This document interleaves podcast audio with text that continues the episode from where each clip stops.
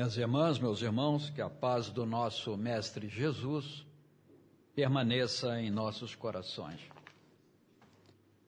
É uma alegria sempre renovada quando voltamos ao, ao nosso centro para estudos, para aprendizado, para rever os amigos e há, há tanto tempo a gente fica num intervalo sem retornar, principalmente agora com a inauguração recente lá na Barra da Tijuca, nós temos dado prioridade a ir ao SEMA lá, a Barra, que é, fica mais perto. Mas a saudade é muito grande. Eu adoro esse templo. A gente sente bem, a gente se sente em casa, a gente sente uma vibração muito grande, de anos a fio. E esse SEMA aqui funciona, então fica impregnada a, a nossa sala de estudos e das reuniões. É uma verdade. Eu me lembro que a primeira vez que estive aqui, a primeira vez que fiz uma palestra foi em 2001. Tem muito tempo. 2001. Não é a primeira vez que eu faço uma palestra espírita. É, eu, eu costumava fazer a palestra no André Luiz, Centro Espírita André Luiz, e fica ali no Maracanã.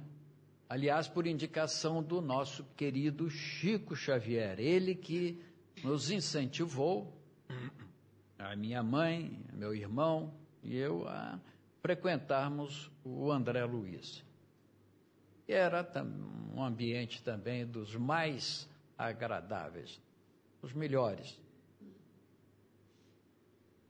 Mas também o tempo foi passando, foi passando e Atualmente já se vão muito, muitos anos que não vale a pena decifrar, porque senão uh, a gente fica espalhando a idade por aí que não vale a pena. A idade realmente pertence ao nosso coração, ao nosso sentimento, uh, à nossa vida essa idade mental é muito, ou idade é, oficial, é muito variável também. A lição de hoje é muito, muito importante.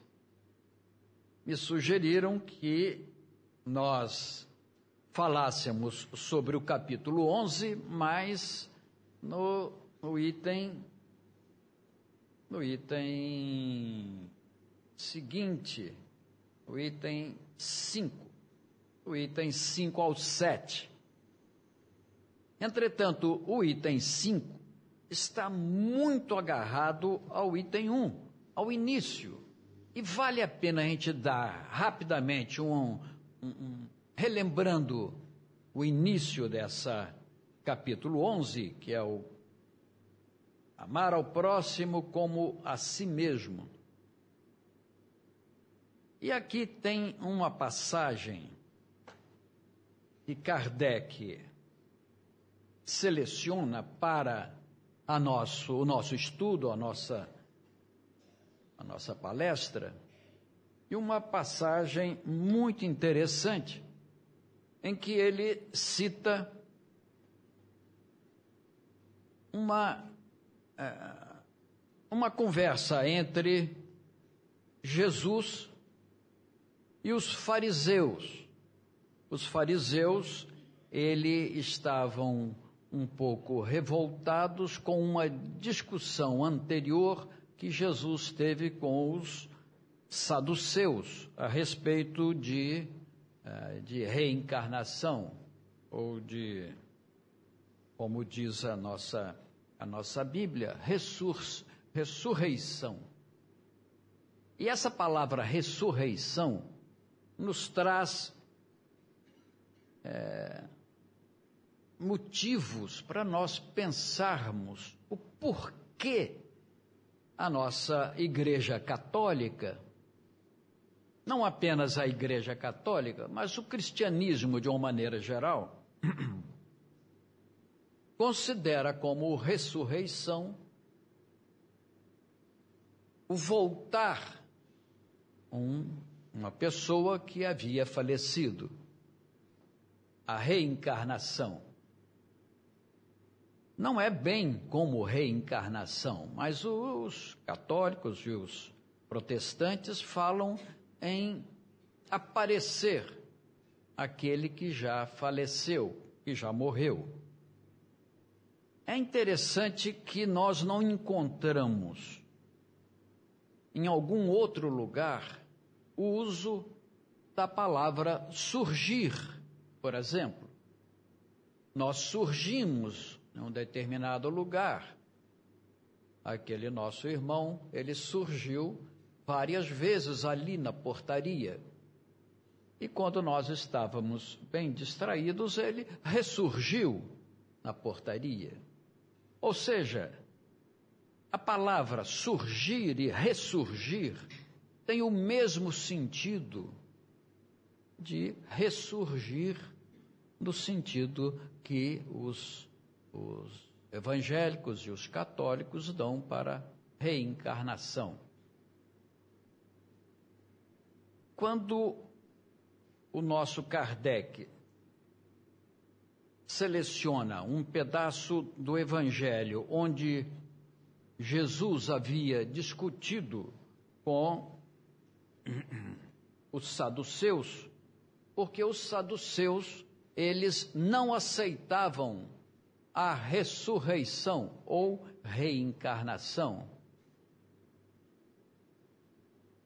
E em qualquer lugar que nós formos ler no Novo Testamento, surge sempre a palavra de ressurgir dos mortos. E é interessante que nós podemos imaginar, e há passagens aqui que nos levam a isso, que o uso da palavra ressurgir pode ser perfeitamente alguém que já desencarnou e ele ressurge, ele aparece novamente. Aparece. Quem é vidente, não sei se aqui no nosso centro, aqui no momento, temos alguma médium vidente. Mas, tempos atrás, era um, um costume bastante. É, muito, muito, muitos tinham essa, essa essa capacidade de ver aqueles que já haviam desencarnado. Eles apareciam, te viam. Tem uma médium que nós depois vamos falar um pouquinho, tem até um livro dela aí na biblioteca. Ela foi indicada pelo Chico Xavier para manter, ela estava lá no início do seu trabalho mediúnico e foi conhecer o Chico Xavier lá em Pedro Leopoldo. E ele, ao vê-la, é, não a conhecia e falou: ah, Minha filha, é, continue no seu trabalho. A irmã Kantian, que é quem fazia manifestação por ela, é, nunca ela tinha falado com o Chico a respeito disso. Foi a primeira vez que ela conheceu o Chico Xavier. E o Chico falou: Olha, a irmã Cântia te acompanha, você mantenha o teu trabalho. E essa médium era uma vidente, uma vidente é, fora do comum. Ela via uma pessoa, a pessoa ia conversar, ela via logo um espírito junto e era um parente, ela descrevia o parente, quando a pessoa uh, se assustava, só, mas esse já passou, a pessoa já morreu. E, e, às vezes até não reconhecia que teria sido o avô, ou, ou tio, ou pai. E, aí o espírito falava com a médium, ah, o meu nome é tal. E ela falava, olha, está falando que chama tal. Falei, esse é meu tio. Então, tempos atrás, anos atrás, a mediunidade realmente eh, a gente enfrentava e, e, e nos relacionávamos com médiuns de uma maneira bastante intensa. Mas a nossa doutrina foi mudando aos poucos, mudando muito. Não se ouve falar muito em médiums, assim, que dão é, mensagens ou que recebem é, a presença de algum espírito bem evoluído. Ele tem mudado um pouco, mas a doutrina espírita continua firme com o objetivo de é nos ensinar e nos incentivar a entrarmos sempre em contato com o plano espiritual, através do nosso grande amigo, o nosso querido Jesus Cristo, o nosso amigo. Ele nos escolheu. E nós escolhemos a Jesus para que fosse o nosso protetor principal.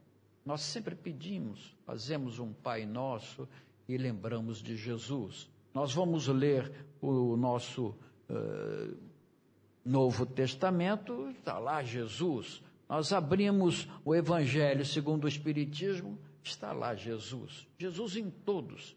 Então, Jesus é aquele ente que tinha uma missão que é de despertar a humanidade para uma, uma nova visão de vida. E por falar em visão de vida, nós nos encontramos quase sempre com um tipo de comportamento de toda a sociedade que, quando nós analisamos séculos atrás e vemos a sociedade como está hoje, a parte negativa permanece sempre presente. O negativo é horrível. Aqui, nessa lição de hoje, envolve justamente isso. Os fariseus estavam muito aborrecidos com Jesus porque Jesus havia contestado os saduceus. Os saduceus não aceitavam a reencarnação ou o ressurgir dos mortos, não aceitavam. Para eles não existia uh, aquele, o depois da morte. Para os saduceus, não. E o, justamente os saduceus, vocês devem ter estudado isso na última reunião sobre esse assunto. Os saduceus queriam demonstrar que não era possível haver a ressurreição, haver a reencarnação. Vocês devem se lembrar dessa passagem que está na Bíblia. Né? Eles falam que tinha uma, uma mulher que tinha se casado com, um dos irmãos de uma família. Eram sete irmãos. Casou com o primeiro. Mas aí o primeiro morreu, mas não deixou filho. E a lei de Moisés fala que a, a, a viúva, então, poderia se casar com o irmão, para gerar a futura família eh, com descendência daquele que havia partido. Ela se casa com o segundo. Isso os, os saduceus é que falou para Jesus. Então, o segundo casou, morreu. O terceiro casou, morreu. Eram sete irmãos, os sete morreram, e os saduceus afirmavam isso. E aí pergunta, então eu lhe pergunto, eh, mestre, quando se houver a ressurreição, quando ela ressurgir, porque no final ela morreu também, então qual deles ela vai escolher? E aí Jesus explica, então, que no, nos mortos não existe o casamento, existe são como os anjos dos céus. E o, o nosso, nós podemos dizer que é, o que o nosso Abraão, ele, o Deus não é Deus de mortos. Deus, o nosso Pai Celeste, é Deus de vivos. Ele é Deus de Abraão, Deus de Isaac, Deus de Jacó, que já morreram. E ele não é Deus de mortos, ele é Deus de vivos, ou seja, Abraão, Isaac, Jacó, para Jesus é como se estivessem vivos ainda. Então Deus é o Deus de todos nós.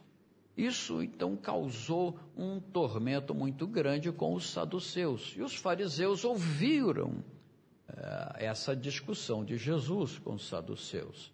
Então, eu torno a dizer: vejam só como é a sociedade àquela época e vejam se não é mais ou menos semelhante.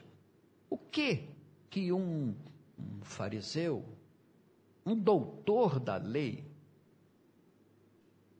levou em consideração? Ele falou: eu vou pegar esse Jesus, que se diz o mestre dos mestres, e levá-lo a cometer um determinado engano, um determinado erro. Então, não é isso que muitos ainda existem nos dias de hoje, que levantam problemas justamente para pegar algum adversário, uma outra pessoa, e levá-lo a ser, por exemplo, é, entrar, ser condenado a alguma coisa? levar que aquela pessoa deve ser condenado porque ele falou alguma coisa. Vejam só, há dois mil anos, um doutor da lei vira para Jesus e fala: Mestre, sabemos que és. Vou até ler porque é tão é muito bonito, né?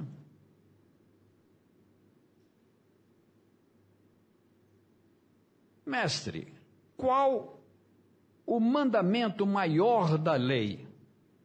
Essa é a pergunta. Qual o maior mandamento? Olha, o cara era doutor da lei e vai perguntar a Jesus, que era o mestre ali, vai perguntar justamente para pegá-lo em algum erro.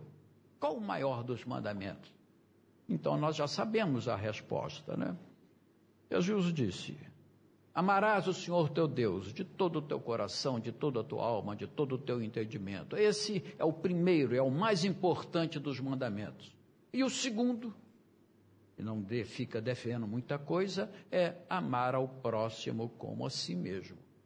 Essa é a lei, é a maior das leis. Dela dependem todas as outras leis. Todas as outras leis vão surgir e vão depender dessas duas primeiras. Quem tem conhecimento dos dez mandamentos, nós que fomos da Igreja Católica, ou fomos protestantes, ou fomos desde crianças, nós falávamos quais eram os dez mandamentos, nós vamos lembrar que de todos, dos dez mandamentos, todos eles estão sujeitos, são submissos a esses dois que Jesus citou: amar a Deus sobre todas as coisas e amar ao próximo como a si mesmo. Porque nos dez mandamentos fala assim, olha, você não pode matar, não pode roubar, não pode falar mentira. Pô, isso tudo são dez mandamentos, todos eles nessa base. São perfeitamente é, submissos a esses dois: amar a Deus sobre todas as coisas e amar ao próximo. Então Jesus reduz todos os dez mandamentos de Moisés a esses dois. Entretanto, todos nós que frequentamos um, um, um templo religioso não católico, não protestante ou é, não espírita, mas católico ou protestante, nós falamos nos dez mandamentos. Eu, quando era criança, eu falava os dez, eu estudei num colégio de irmã de caridade. Era uma coisa espetacular. Adorava. E nós sabíamos que Deus olhava e nos via em todos os lugares. A gente era criança, cinco, seis anos, sete anos. E no colégio tinha uma, uma não é uma fotografia, era um quadro onde aparece um senhor, Deus, o próprio Deus, o retrato de Deus E aquele retrato, aquela pintura, era de tal forma, eu já lembrei isso aqui uma vez, que eh, qualquer lugar que a criança olhasse, aqueles olhos estavam olhando para a gente. Era incrível. A pintura era dessa forma. O artista que pintou tinha essa classe. Então a criança aprendeu e Deus sempre está nos olhando. Então as crianças aprendiam a tomar cuidado, a andar direito, não fazer coisas erradas, porque Deus estava sempre nos olhando ali na sala de aula. Então, é, é, esses são fatos que a gente ainda se recorda dos tempos de criança. Mas vejam só, então, esses são os dois os mandamentos que é, superam aos outros dez, os dois mandamentos que Jesus fala. O maior deles, amar a Deus e amar ao próximo como a si mesmo. Toda a lei estão submissas a essas duas palavras de Jesus. É interessante que essa passagem que é citada no Evangelho de Mateus é citada no Evangelho de Lucas de uma maneira diferente. Ainda é um também um doutor da lei e pergunta a Jesus. O, o, o esquema é mais ou menos o mesmo, mas ele também faz a pergunta. E Jesus, então, é, repete da mesma forma. E esse senhor que fez a pergunta fala assim: Senhor, é, o senhor está certo, o senhor definiu perfeitamente o que eu também pensava. E Jesus faz um elogio a ele.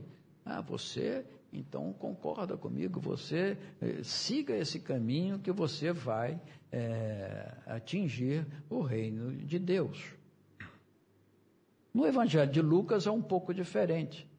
Evangelho de Lucas também tem essa pergunta. Um doutor da lei, ele sempre citando essa passagem, né? Os três evangelistas. É, o, o, nosso é, no Evangelho de Lucas, ele pergunta, citando o caso, é, que o doutor da lei então pergunta a Jesus. É, e Jesus então pergunta a ele: Mas você é doutor da lei? E qual, na sua opinião, é a resposta. E o doutor da lei fica sem saber como é que, o que, que ia responder é, de que maneira iria responder. Quando ele se lembrou de que amar ao próximo como a si mesmo, ele pergunta a Jesus: Mas quem é o meu próximo? Daí é que surge no Evangelho de Lucas aquela parábola do bom samaritano. A parábola do bom samaritano é citada apenas no Evangelho de Lucas. Nos outros evangelhos não se fala na parábola de, do, do, bom samaritano, só em Lucas. E fala em Lucas em eh, para completar aquela eh, diálogo entre Jesus e o nosso e o nosso inquisidor, aquele doutor da lei. Então, eu chamei a atenção para falar dessa passagem que o outro esteve aqui falando sobre essa parte do Evangelho, acho que, na minha opinião, não podia deixar passar isso sem estudar agora o próximo item, que é o que me cabe discutir com vocês, que é um outro problema que Jesus vai enfrentar. E qual é isso que ele vai enfrentar? Novamente, uma sociedade que é, sabe que vai fazer uma pergunta errada para levar o outro que está sendo inquirido, para levar ao outro a dar uma resposta de tal forma que ele vai ser mais tarde é, levado a julgamento e condenado. Isso até hoje. Até hoje. E não tem muito tempo, não. Vão buscar quem está errado ou quem acha que está certo, mas está errado. Até hoje é a mesma coisa, a mesma coisa. Vai o nosso irmão aqui e pergunta: Mestre, sabemos, vejam só,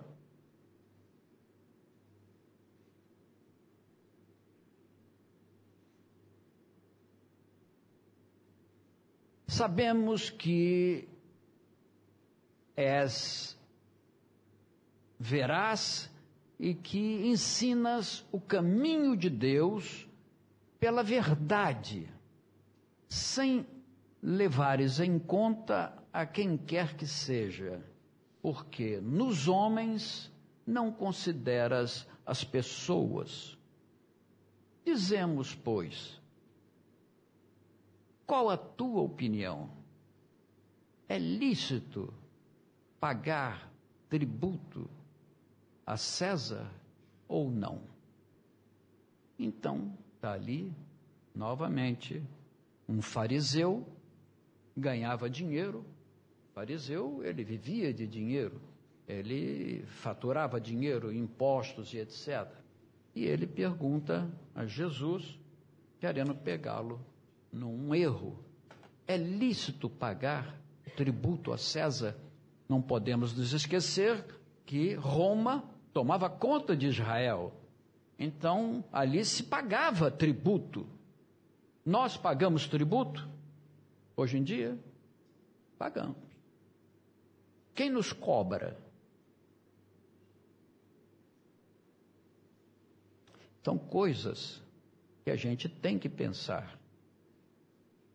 É, nós não podemos nos colocar numa situação, hoje em dia, é, igual a que se vivia antigamente. Não se pode. É, lícito pagar o tributo? Nós? Quem ganha o nosso tributo? Eles perguntaram a Jesus naquela época. Na época, quem pegava o tributo eram os romanos. Ali estava, é César. César já tinha passado a, a, sua, já tinha morrido, mas ali ainda era da descendência de César. Então, justamente, Jesus captou a pergunta: é lícito pagar o tributo? Se nós formos perguntados, alguém nos perguntar, vocês pagam o tributo? Ah, nós pagamos. A gente não quer nem saber quanto. O que, que estão nos cobrando? Por que nos cobram assim? O que, que eles fazem com o dinheiro? Quem cobra e o que onde eles levam o dinheiro? O que que eles fazem com o dinheiro? Nosso. Pois bem, para Jesus a pergunta é a mesma. Eu não estou falando nada de extraordinário, mas é lícito pagar tributo a César? E Jesus então fica naquela, uh, naquela encruzilhada. Porque os judeus, eles, primeiro, o povo detestava, não gostava, mas tinha que pagar. E, e mais ainda, de tal forma que eh, eles criaram um, um, uma, um, um, grupo que realmente eram eh, inimigos dos, dos romanos, principalmente por conta do dinheiro que tinham que pagar.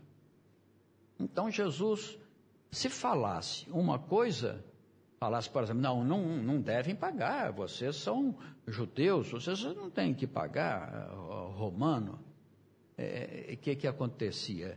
Os romanos iam ficar inimigos de Jesus, iam perseguir a Jesus.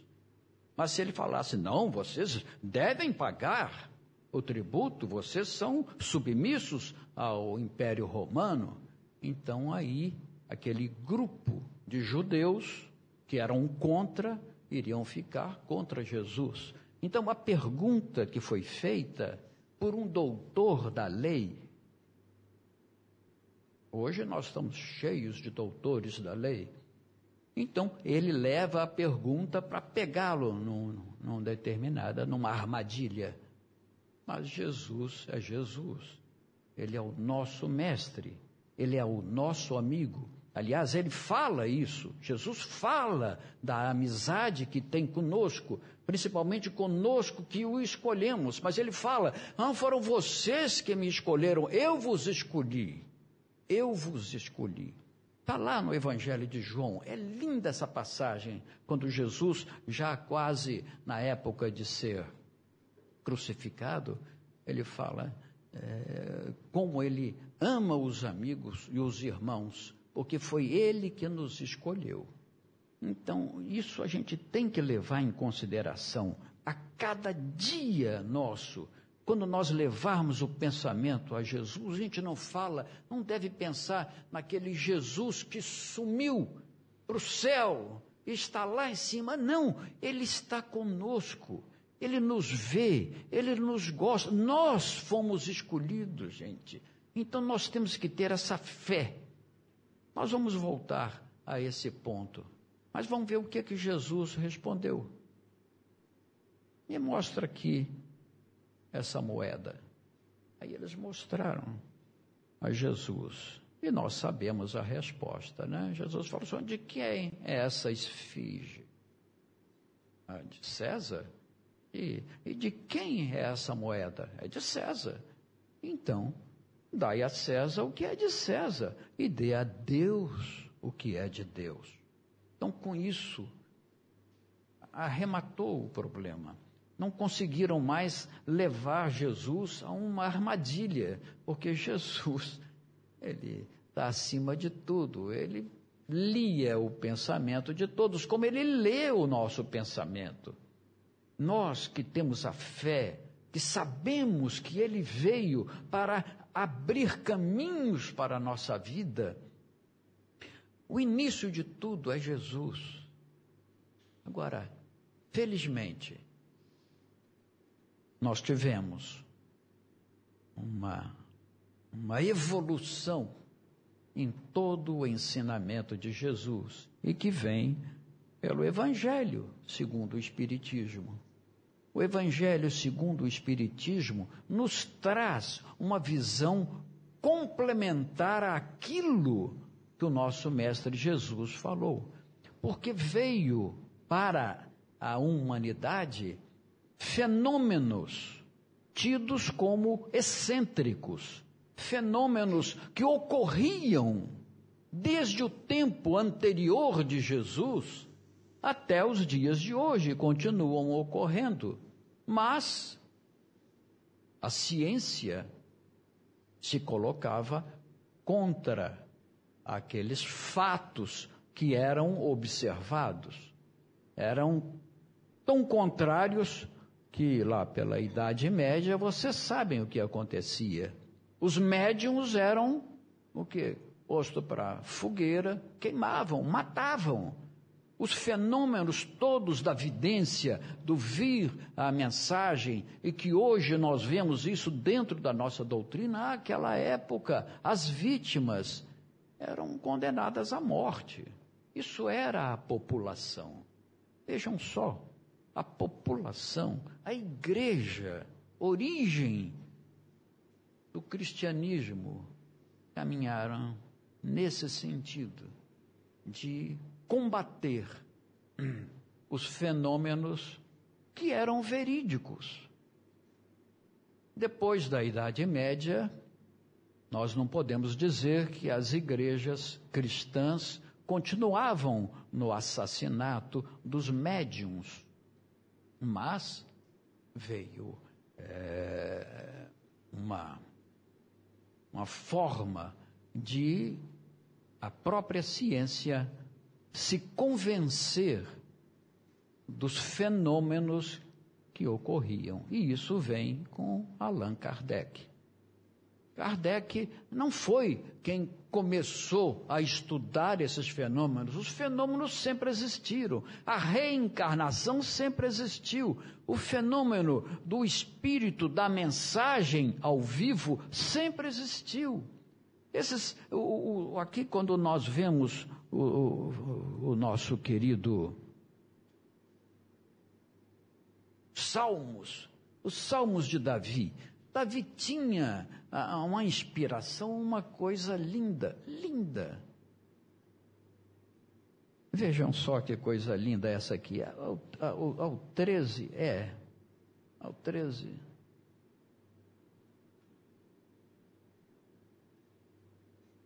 É, eu estou com um problema de visão também.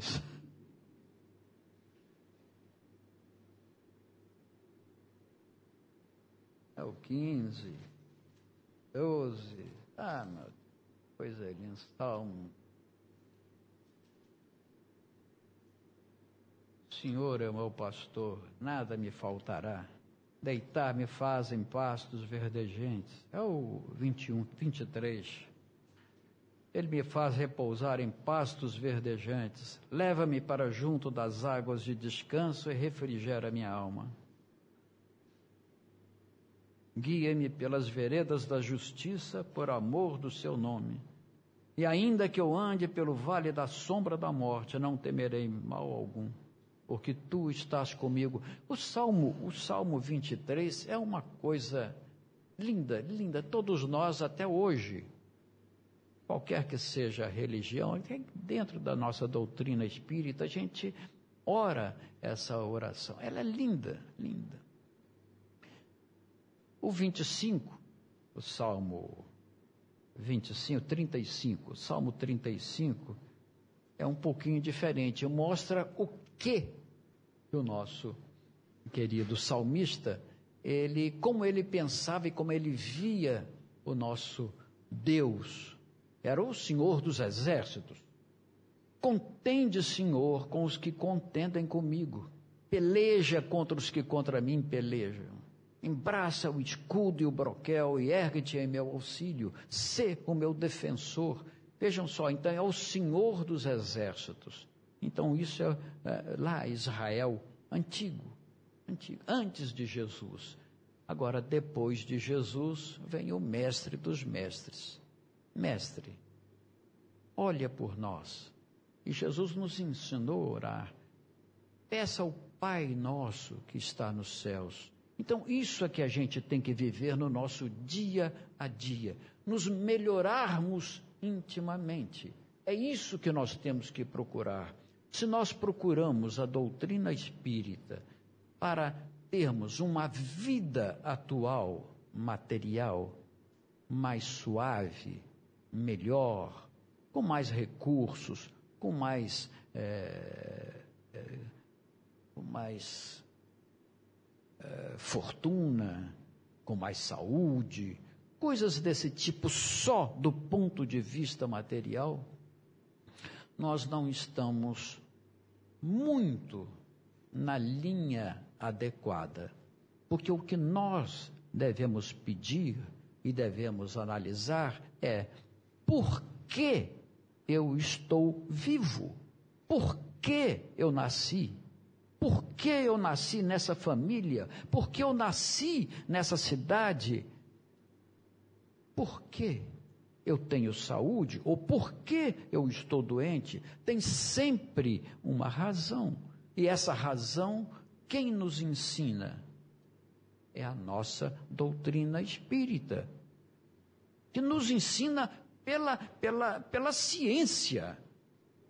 Eu publiquei há pouco tempo atrás 50 biografias de cientistas que foram convocados para demonstrar que o que se fazia, os fenômenos espíritas, estou falando desde o tempo, lá, lá na Inglaterra, eh, nos Estados Unidos, na França, pesquisadores de século passado e século atrasado, esses pesquisadores foram convocados a mostrar que aqueles fenômenos que estavam sendo registrados na doutrina espírita eram, eram fake, era uma mentira.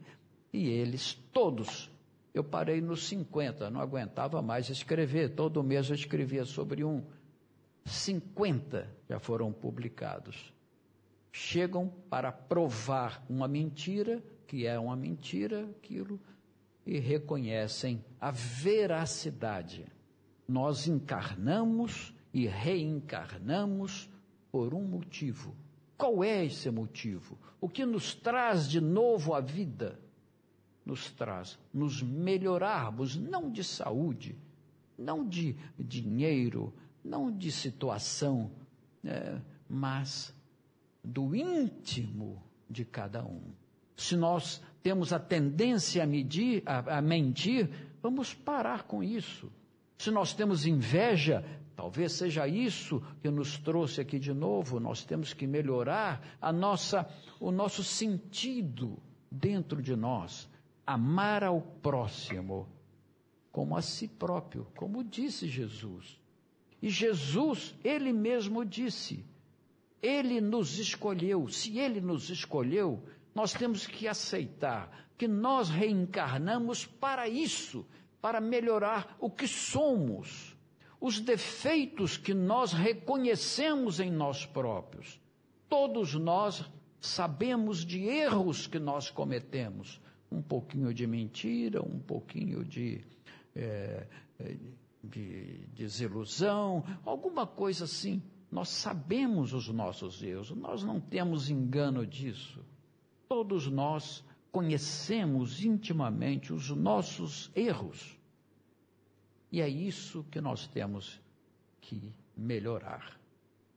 E não vamos nos esquecer que, além de nos melhorarmos intimamente, nós temos a responsabilidade por todos aqueles que nasceram por nosso intermédio, os nossos filhos, as nossas filhas. Nós não podemos passar uh, a administração da educação dessas crianças para terceiros. Eu não sei o que que os terceiros sabem para ensinar a essas crianças. Somos nós os responsáveis. Vamos nos lembrar disso. Cuidar da família cuidar da família e não deixar que eles escarreguem, escorreguem para uh, atitudes não compatíveis com os ensinos de Jesus. Que Ele esteja conosco agora e sempre, e sempre com os nossos familiares. Estejamos sempre com Jesus, nosso querido amigo.